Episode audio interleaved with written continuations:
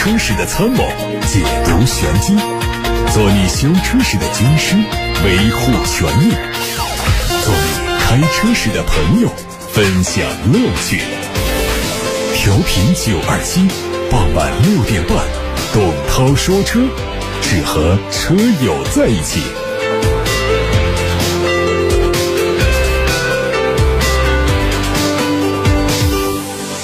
大家晚上好，我是董涛，欢迎听我说车。各位有关于选车用车的话题问题，现在可以发到直播间来。我们先看新闻：从欧盟撤回2035年禁燃令，到对中国电动汽车发起反补贴调查，再到英国决定将2030年禁燃令推迟五年到2035年实施，欧洲地区政府今年的一系列举动，似乎预示着对汽车产业转型的态度正在发生微妙的变化。而欧盟对欧七排放标准的妥协，也印证了这一点。日前，欧盟理事会发布声明说，已经通过关于乘用车、轻型货车、客车和卡车排放欧七的立场文件。总的方针是和欧六相比，维持轻型车辆的排放限制和测试条件，下调重型车辆的排放限制，测试条件也有调整。另外，同意新增刹车和轮胎颗粒物的排放限制。声明表示，总方针正式确定了欧盟理事会的谈判立场，为欧盟理事会主席国与欧洲议会的谈判提供了授权。谈判将在欧洲议会通过他的立场文件之后立刻启动。近日有媒体在特斯拉上海工厂看到，这里生产的 Model Y 后底板总成系统已经成功采用了一体化压铸技术，实现快速铸型。特斯拉上海有限公司结构和热管理系统经理介绍说，在 Model Y 一体压铸的后底板车型上，原本散件被安装集成为一个零件，生产效率得到大幅提升。相比传统方式，车身系统节省重量超过百分之十，另外成本也有非常明显的优势，得益于优化的结构设计和材料回收利用成果。车的后底板总成系统采用一体压铸方式后，制造成本降低了百分之四十。这一项新技术是特斯拉开箱工艺组装系统的核心。特斯拉在三月份公布这个组装系统的时候，曾经表示将用于支持生产低价车型，预计可以把电动汽车的生产成本降低百分之五十，工厂空间减少百分之四十。有观点认为，有了这项新技术，特斯拉可以把新车的研发时间缩短到十八到二十四个月，而目前汽车厂家开发一款新车通常需要三到四年。作为比亚迪的销售担当之一，宋 Pro DM-i 从五月份推出冠军版之后，销量就更进一步了。为了更大程度的满足消费者的需求，比亚迪针对宋 Pro DM-i 冠军版又增加了一款配置：七十一公里领航型，售价十二万九千八，降低了宋 Pro DM-i 冠军版的购买门槛。相较之前的领先型，它的售价下调了六千。配置上也有简化，比如说取消了两百二十伏的电源输出排插。减少了外后视镜电动折叠以及全景天窗，而车窗也从四门一键升降改成了仅驾驶位配备。动力继续用1.5升发动机加电机组成的插混，NEDC 工况下的纯电续航71公里。在智能化方面，落后的比亚迪开始发力追赶了，旗下的高端品牌腾势承担了这个重任。日前，腾势宣布 N7 全系车型可以选装新一代的英伟达平台，这也是这个平台在新车上的第一次搭载。在这个基础上，腾势 N7 它新推了高快智驾包，选装价一万五。另外呢，新客户选装高快智驾包的价格是一万二，老客户加装价格一万。块，材料和人工费用都由腾势来承担。长安起源 A 零七正式上市了，推了三款增程版、两款纯电版，售价区间从十五万五千九到十七万六千九。这是长安起源系列的第一款车，定位在中大型轿车，车长四米九，轴距两米九，外观。比较圆润，前后都配了贯穿式的灯带，前脸两侧有锯齿形的日间行车灯，侧面的线条很丰富，短的前悬、长的后悬的设计，再加上溜背的车顶，车内是无仪表盘的方案，由 ARHU 抬头显示和十五点四英寸的悬浮式中控屏提供信息交互，车机系统由高通骁龙的八幺五五芯片来提供算力，采用了全新的 UI 设计，支持一语多义。和连续对话语音交互，增程版采用了1.5升的阿特金森循环发动机作为增程器，纯电版在 CLTC 工况下的续航里程515公里。在华为秋季全场景新品发布会上，华为宣布将在十一月份发布第一款轿车智界 S7。新车是奇瑞华为智选车的首款作品，定位在纯电动中大型轿跑。前脸采用封闭格栅搭配内线式的设计，一条灯带贯穿两侧的灯组，车顶还搭载了一枚激光雷达。内饰整体布局也很简洁。蔚来汽车宣布，九月二十八号到十月七号期间，蔚来的用户除了营运车辆之外，在高速换电站都可以享受高速换电免服务费的服务。需要补充的是，未来换电服务是由基础电费和服务费组成的，基础电费由各地电力公司收取，未来只代收服务费。数据显示，蔚来在今年春节假期以及前后十七天之内，总共提供了二十八万多次的高速公路免费换电服务。今年五一假期前后七天，蔚来高速换电免费预计达到了十三万八千多次。目前，蔚来已经在全国布局换电站一千八百多座，高速公路换电站有五百多座，充电站有三千多座，充电桩有一万多根，接入第三方充电桩超过了八十九万根。捷途旅行者发布了官价，六款配置的价格区间从十三万九千九到十八万四千九。它搭载鲲鹏动力，还有 XWD 全自动智能四驱，具备轻度越野的能力。外观造型方正硬朗，和坦克三百、福特烈马等车型相似。尾部是经典的小书包，竖直的尾灯在黑框的包裹下展现出越野的气质。车长四米七八。日前，比亚迪海洋网的新一代主流中型轿车海豹 DM-i 正式上市，总共有六款配置，价格从十六万六千八到二十三万六千八，并且为用户准备了两年零利息。五千元置换补贴，赠送六年或六次基础保养，首任车主非营运车辆三电终身保修等多重上市礼遇。海豹 DM-i 基于全新 DM-i 超级混动中型车平台打造，在尺寸、空间、底盘品质、动力驾控等方面很有优势。新车采用了 DM-i 的超级混动技术，搭载霄云插混专用的1.5升发动机，霄云插混专用的涡轮增压 1.5TF 高效发动机，两款动力单元，提供了 NEDC 工况下121。公里和两百公里两种纯电续航里程，可以实现最低百公里三点九升的亏电油耗，满电满油综合续航超过一千三百公里。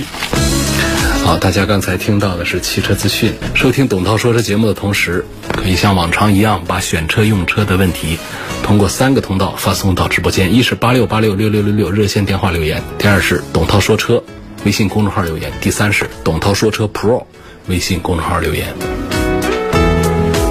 有个网友跟我留言，他说：“涛哥，希望聊一聊名爵 MG7 这个车。他说这个车除了外观够酷之外呢，据说动力也很不错，但是它的可靠性和故障率怎么样啊？另外，在非运动模式下的舒适性啊，是否能达到普通轿车的水平？我注意到每个月是四五千辆的销量，对于这种比较追求个性化的车，是否可以算比较成功了？最后，请脑补一下，如果一位五六十岁的大叔开着它，是否有点搞笑？引出另外一个话题。”是你如何看待外观和驾驶者年龄之间的关系的？是完全无所谓呢？仅凭个人喜好，还是要有一些讲究的？这段话包含了很多的问题啊。首先讲这个名爵的这车，MG 七确实销量还是不错，动力啊是它的一个点。因为作为一个中型轿车来说，如果说放到合资车型上讲的话呢，通常他们的动力都不会做的很强大，更多的在做舒适性啊，在对配置啊，然后销量也都会做的还比较好。不管是日系的三个车，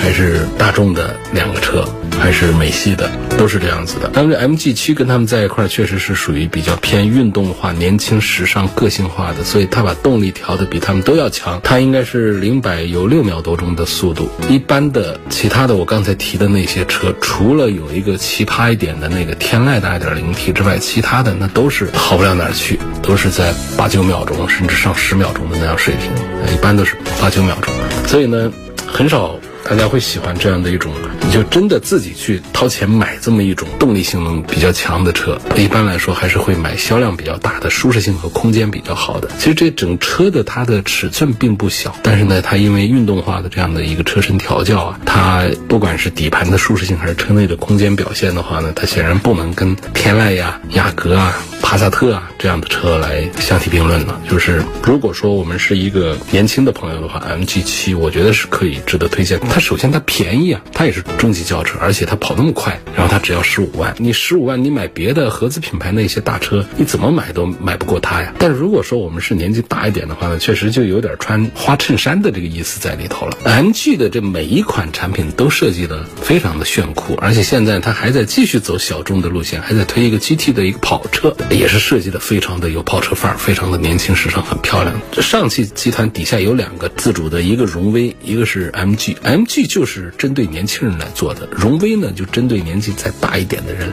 来做的。所以这位朋友他看到名爵的 MG 七之后呢，他就比较感兴趣。我觉得就说到后面的话题的话，就是五六十岁大叔开的他是否搞笑？我觉得这个啊是没什么搞笑的。谁说我们大叔不能时尚呢？不能穿花衬衫呢？就是他也许是另外的一种混搭的那种独特的那种韵味在里头。所以这一点不是看我们这个人的。自然年龄是到了多少，还是看我们的心态。你的心态，有的二三十岁的心态也很老，他们就喜欢开一个天籁，那没办法。但是我们有六十多岁、七十多岁的思想啊、行为啊、语言呐，都非常的时尚、非常潮的。你让他去开一个帕萨特，这确实他就会不高兴。所以我觉得这个事儿呢，他不一定跟这个我们的身份证年龄。相关就是我们心态，只要年轻的话，选什么样的车都是适合自己的，自己高兴就行，不用太在意这个街上大家来怎么看开车的人怎么样。那我们大叔开那些超跑，那不更显得潮，更显得年轻吗？那怎么还是有很大的市场呢？所以这是就是一起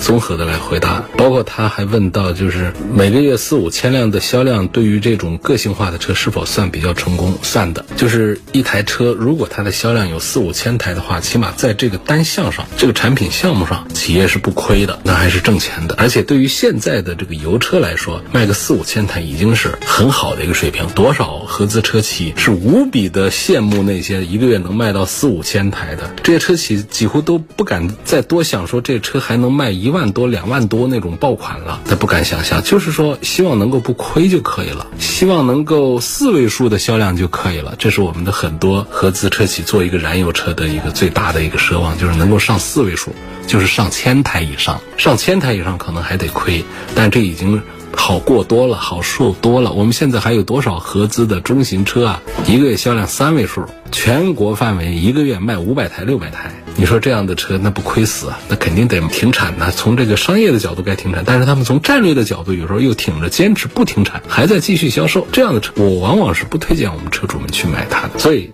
当下，总之我讲，如果说这款车不管是合资还是自主，就是作为一个油车，如果它一个月能够有五千台以上的这样的销量的话，我们几乎就不用太在这个说它是小众车型啊，我担心这个车未来会有退市停产的风险呢，不用在这个事儿上多想了，这已经是一个不错的成绩了。下面一个朋友说，我预算十二万左右啊，本田 XRV 热浪版和别克昂克拉 Plus 1.5T 四缸做下对比，跑得快一点。尺寸大一点，销量差一点是别克的昂克拉 Plus 1.5T。这 1.5T 啊，它比这个 XRV 的1.5升的自然吸气动力大多了。然后整车呢，还比 XRV 要更长一点，更大一点。不过还是更多的人在选择本田的 XRV，因为大家相信一款十几万的车，它在质量稳定性方面更让人信服一些。本田的品牌 logo 号召力还是要再强一点，所以这位朋友，如果你侧重一点性能的话，当然别克昂克拉的 Plus 1.5T 的价格同配置的还是要比 XRV 的还是要贵一点。你注重一点性能，注重一点空间再大一点的话，我还是赞成考虑买别克的昂克拉 Plus 1.5T。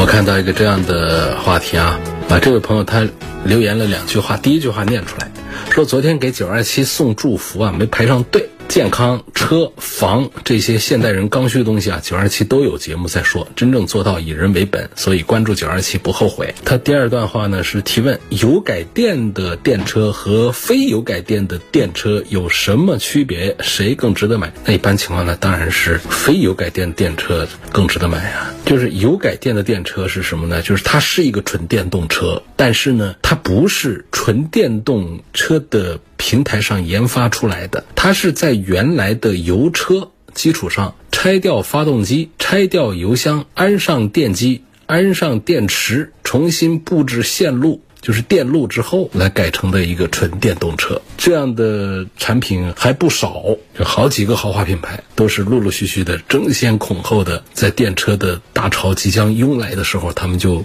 推出了一批油改电的车，都没有卖好。然后就打折卖，情况还有个几千台的一个销量吧，那也是亏成什么样才换来的一个销量。还有的打折也不行，打折销量也非常低，卖不出去，还是不受欢迎。而非油改电的车是指什么呢？就是以我们现在这些新势力为主的，就是他们代表的是从一开始研究这个车的时候，整个的平台它就跟油车没关系，不仅仅是物理硬件上、配件上没有。燃油发动机啊，这些没这些事儿。关键是在整个车的设计、制造、营销的理念上和油车有天地之别。除了新势力这些品牌之外，我们的大多数的豪华汽车品牌、传统的非豪华那样的汽车品牌，也都在纷纷的推出自己的纯电平台的产品。我这儿就不一一的举例点名讲了。平时在关注汽车的，应该都知道我纷纷在指谁，在说谁。所以肯定是能够。不买这个油改电的车的，那是尽量的不买。它确实是这个车呢，你觉得它品牌也好。做工也好，价格也优惠幅度特别大，我觉得买个实惠，买个大折扣买也可以。否则的话呢，我们尽量的还是选择纯电平台的产品。在这儿我就讲一下这个油改电的产品的弊端有哪些。首先呢，它乘坐舒适性啊，通常它都会差一点儿。它是油车的基础上做的，那么燃油车的底盘的地方加上电池，那就要挤占原来的设计空间。那一些车型呢，它甚至要抬高座椅的高度，就会占用我们的。头部的空间，让我们的腿部空间都被占用，乘坐的舒适性啊、体态啊就不会太好。第二个呢，不安全，就有不少的油改电的车，有一些它是把电池包啊装到底盘以上的，有一些呢它是挂到底盘底下的，它就突出一块电池包来，就电池外露，就容易引起磕碰托底，导致电池损坏，甚至是什么，哎，甚至是比较敏感的这样的一些事故。所以美观度不足，同时还有可能造成安全威胁。我们看有几个品牌，它在跑营运，它就是一个油改电。我们跟在那个车的后面，就明显能看到电池块在底下，那就看着还是心里没底。但是这些车主要是跑营运的，用的比较多一些。第三个呢，操控也会受影响啊，因为它动力总成有不同，燃油车、电动车空间布局有差异，车辆的布局和配重不适配，就会直接影响车辆的操控性能，造成我们开车的体验不好。而这个对于很多人来说是并不敏感。如果说是开车比较讲究的话呢，能注意到，就是一般的燃油车呢，不管它是追求性能派的还是非追求性能派的，都不会让这个车做的头重脚轻，都尽量的做到前后轴是一个接近于比较相等的均衡的这么一个配比，这车辆在动态当中才会更加的稳健，才。不至于出现各种推头啊、甩尾啊、失控啊这样的一些事故，尤其是我们一些偏重性能的品牌，他们更加的注意。比方说宝马，他们的很多的中型车，包括一些大型车，它都会注意前后轴的配比。接近于五十比五十，所以就感觉它在弯道当中啊，在急速情况下，它的体态会更加的稳健可控啊。因为油改电车，说实话，除了价格便宜之外，其他的缺点还是一大堆的。刚才说到了一个操控不良的问题，是因为电池重、电机的布置啊，它整个它跟原来的燃油车的情况完全不一样，所以在油车的基础上来改成的这种电车的话，通常都会有重心排列不好的这种问题。有一个例外呢。那就是宝马，它还是挺厉害的。我举例，就是宝马的像这个 i 三这样车试驾的时候，你会感觉它的动态、它的操控性能要比普通的三系还要更好。这是一个例外，别家都做不到它这这样。它特别讲究这方面，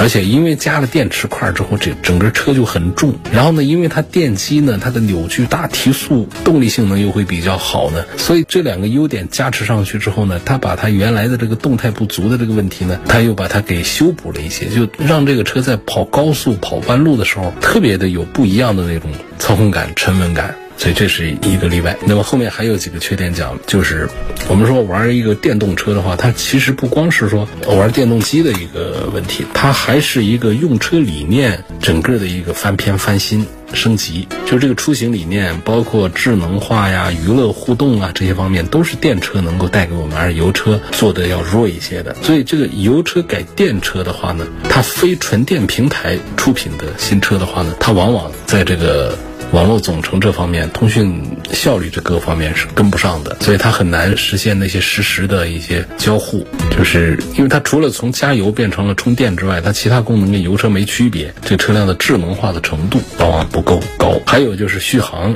也做不了很高。就是专门生产新能源车的厂家，包括。专门做的纯电动车的平台，它在设计之初就会给车辆预留足够多的放电池的空间，而油改电的车呢是很难放大容量的电池组的，所以在电池容量有限的前提下的话，这个车的续航里程是很难跟同价位的那些纯电平台的车来相提并论的，差不多就是这样的一些缺点吧。有朋友问，低配的思域和朗逸价格差不多，该怎么选？喜欢开车买思域。不喜欢开车就买朗逸呗。喜欢开车买思域，一个是动力好，第二调的好，第三个是还有一点就是什么？这个思域啊，尤其是车尾，包括车头，尤其是车尾，它还是要时尚年轻一些。朗逸呢，虽然也改的相对于老款来说，它已经是比较流线、比较时尚了，比较圆润了。但在思域面前的话，朗逸仍然是相当于在小伙子面前的一个大叔，所以。包括它动力又往往做的比较，而且它上面还有动力强一点，又是干式双离合，动力弱一点的变速箱没问题，但是那也太弱鸡了。但是我们对于这个开车没兴趣、不爱开车的，这没问题，就开个车，只要能移动就行，然后空间又更大一些，所以就是不爱开车的是更适合买一个朗逸的。那喜欢开车的年轻朋友的话呢，还是别碰朗逸了，直接上思域。下面一个朋友问：车身改色贴膜多少钱？这个跟那个隐形车衣，隐形车衣是要贵一些的。那改色膜一般应该是不贵，反正我也没做过。有几百块钱的那种就别碰了啊，大概到个三千块钱以上吧。我觉得好像应该得这样。还有就是提醒啊，这个贴膜改色呢，要到车管所去换行车本，要备案的，不然是非法上路的。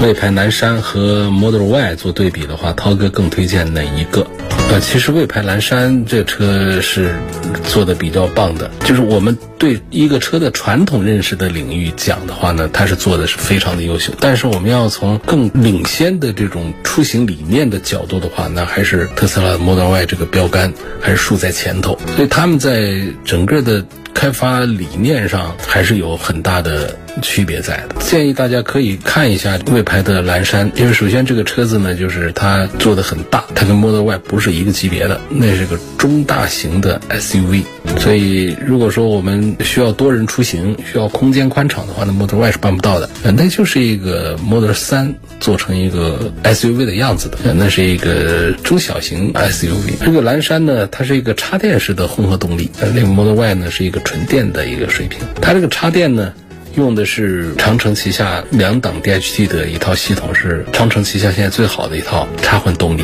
在市场上口碑也是很不错，竞争力实力也是很强。它的纯电行驶里程呢也有两百公里左右，然后可油可电，功能性啊方面都非常的延展性都非常不错。而且大家不要提到长城就是好像做工很差，那是很过时的理念了。长城旗下的。多个系列的产品做工上都是非常的精良的。那像这个魏牌系列，现在推的高山 MPV 还是蓝山这些车，大家接触一下看看，设计也很洋气，用料。也特别的给力，做工也非常的精细。然后呢，它的核心技术呢，在新推的这样的蓝山的车上基本上都用上了，还是很有竞争力的。所以在同样价位下呢，不存在说 Model Y 就比蓝山好，或者蓝山就比 Model Y 好，它还是功能性上区别很大的。我们要一个年轻人的一个纯电动车的话，那肯定不用考虑蓝山。但是我们需要一辆续航里程更长的一个插电混合动力的车子，更大的、更豪华的一个产品的话，那就应该看魏牌的蓝山，而不要。看特斯拉的 Model Y。